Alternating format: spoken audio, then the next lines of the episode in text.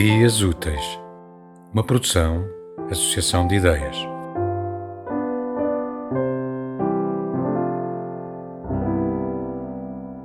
Na margem das águas imemoriais, junto ao abandono da contemplação, minha tristeza se esvai até tocar o puro, o imaculado dessas águas rebeldes onde o reflexo do meu rosto me observa.